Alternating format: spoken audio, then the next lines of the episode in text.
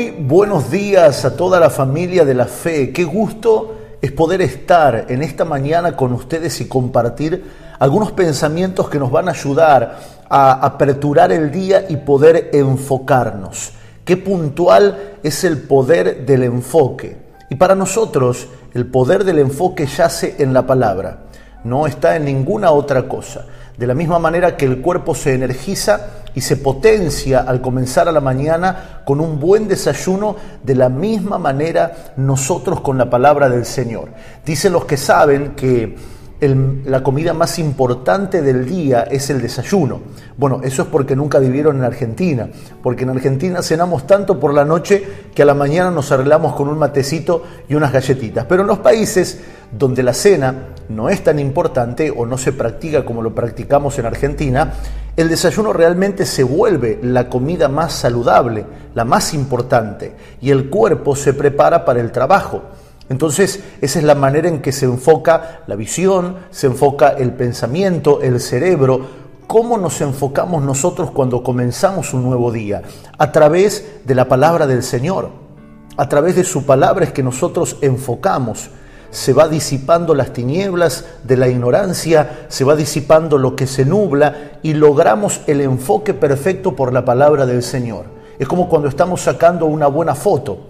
Una buena foto se necesita un enfoque en un lente que podamos mover y de repente lo que se veía nublado ahora se está viendo con claridad y con nitidez. La palabra del Señor hará eso en cada uno de nosotros esta mañana. Yo quiero confesar junto con ustedes de que la palabra nos enfoca. El apóstol Pablo le dijo a su discípulo Timoteo, considera lo que te digo y el Señor te dará entendimiento. El enfoque si consideras lo que te estoy hablando, entonces el Señor va a destrabar el entendimiento. Quiero confesar esta mañana que la palabra nos va a limpiar de toda religión, de todo mal pensamiento, de toda duda, de todo temor, de toda cobardía. La palabra nos limpia. Jesús les dijo a los discípulos, vosotros estáis limpios por la palabra que os he hablado. Quiero esta mañana confesar que la palabra permanece para siempre. Jesús también dijo, el cielo y la tierra pasarán, pero mis palabras no pasarán. Si nosotros permanecemos en la palabra, seremos tan vigentes como la palabra. Nos iremos de esta tierra. Seguramente en algún momento nuestro cuerpo va a envejecer, no vamos a poder seguir viviendo más de 90 o 100 años, creo mínimo, pero nuestras palabras que es su palabra, va a permanecer aquí en la tierra con nuestros hijos y nuestras generaciones como un legado. Por favor, vamos a Romanos capítulo 8. Quiero sacarle y exprimirle el jugo a cada uno de los minutos valiosos que tenemos, que por gracia el Señor nos permite compartir y siempre agradeciendo a la persona de los apóstoles Armando, Priscila Miño, que son unos papás en Puerta de Paz y son apóstoles padres espirituales para cada uno de nosotros, vamos a compartir esta palabra según la inspiración del Espíritu Santo. Romanos capítulo 8, en el verso 18, vamos a comenzar compartiendo desde allí. Romanos capítulo 8, verso 18, dice, pues tengo por cierto que las aflicciones del tiempo presente no son comparables con la gloria venidera que en nosotros ha de manifestarse porque el anhelo ardiente de la creación es el aguardar la manifestación de los hijos de Dios, porque la creación fue sujetada a vanidad, no por su propia voluntad, sino por causa del que la sujetó en esperanza, porque también la creación misma será libertada de la esclavitud de corrupción a la libertad gloriosa de los hijos de Dios.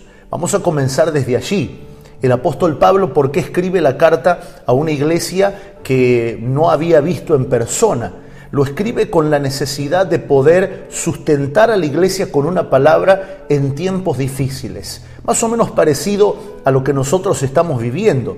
Tiempos difíciles, puntuales, pero no tiempos imposibles, no tiempos que nos pueden detener, sino tiempos puntuales. Y una de las cosas que el apóstol expresa es que tenía por cierto, es decir, nosotros tenemos una tendencia a acreditarle veracidad a las noticias que vemos por televisión. No, vi por televisión que el 11 de octubre el presidente va a hablar. No, eh, vi por televisión de que hay un terremoto en Chile. Nosotros tenemos una inclinación a acreditarle veracidad a lo que vemos por televisión, a lo que leemos por las redes sociales. El apóstol Pablo le acreditaba, le entregaba veracidad a esta palabra. Él dice, tengo por cierto, esto es veraz, esto es verdadero, que las aflicciones del tiempo presente no se comparan a la gloria venidera por manifestarse en nosotros. Esto es enfoque, mis amados. Esta palabra nos enfoca. ¿Por qué? Podemos estar siendo afligidos en el presente, pero atento, hay una gloria futura, hay una, gloria venidera que Él nosotros se va a manifestar que no se compara a lo que pasamos ahora. Todos a la hora del dolor somos cobardes. Nadie dice, a mí no me interesa que me duele el cuerpo y demás. Todos le tenemos temor al dolor. Una vez le pregunté a mi odontólogo cuál era la razón o la función de la anestesia. Vio que qué terrible cuando te van a tratar las muelas, los dientes, te meten una jeringa eh, en la encía y ahí te ponen anestesia y la boca te queda como pareciera una pelota de fútbol. Entonces le pregunté, antes de que pudiera dejar de hablar por la anestesia, qué función cumplía. Él me dijo, esto va directo al sistema nervioso. La anestesia toca ciertos puntos del sistema nervioso que anulan el dolor. Es decir, tu cuerpo no puede leer el dolor. Por eso necesito la anestesia para poder trabajar sin que te muevas, sin que te duela, porque no lo podría soportar. Qué extraordinario. Yo pensaba cómo el ser humano tiene el dolor como una alarma el dolor no es algo que la persona disfrute. Entonces, las aflicciones que producen dolor, debemos nosotros enfocarnos en medio de ese dolor en la gloria venidera que en nosotros ha de manifestarse. Esto dice la Escritura. Las aflicciones presentes no se comparan a la gloria venidera que se va a manifestar en nosotros. Escuche por favor, si esta gloria venidera se manifiesta en nosotros, es imposible que no se vea a través de nosotros. Si esta gloria venidera se va a manifestar en nosotros, entonces será imposible que la gente no lo vea a través de nosotros. Dios siempre nos enfoca en lo mayor. Las aflicciones del tiempo presente son difíciles, sí. Es terrible estar enclaustrado, aislado, en pandemia, en estas situaciones que vivimos, sí, claro que sí, pero no se comparan. Mire, déjeme enfocarlo un poco en lo malo de la comparación. A Jesús lo compararon. En Mateo 16, 13, los discípulos lo compararon con Jeremías, lo compararon con Elías, con Juan el Bautista, lo compararon con personas de su tiempo que eran héroes y cualquiera se hubiera sentido hasta honrado de que lo comparen con esas personas, pero Jesús era el Cristo. Entonces, cuando ellos hablaban y decían, algunos dicen que eres Jeremías, parece que eres Juan el Bautista, parece que vienes a restaurar, a traer fuego del cielo, Pedro vio desde lo que Dios le mostró en revelación diciendo tú eres el Cristo. Nada se compara a Cristo. Es extraordinario los héroes bíblicos, los mártires, los apóstoles, aún el apóstol Pablo, de quien tanto aprendemos, pero nada se compara a Cristo. Traduzca la palabra gloria como la manifestación de Cristo en la vida de los santos.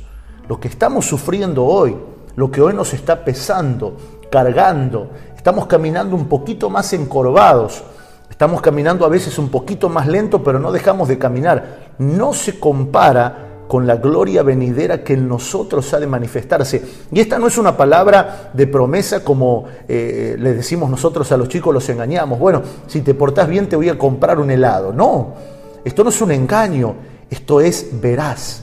Y debemos acreditarle veracidad. El apóstol Pablo dice, a esto lo tengo por cierto, muchachos. Nosotros le acreditamos veracidad a un video que vimos en YouTube, a un video que compartieron en Facebook, a las noticias, según el canal de noticias que nos guste ver, hoy abundan por todos lados, le acreditamos veracidad.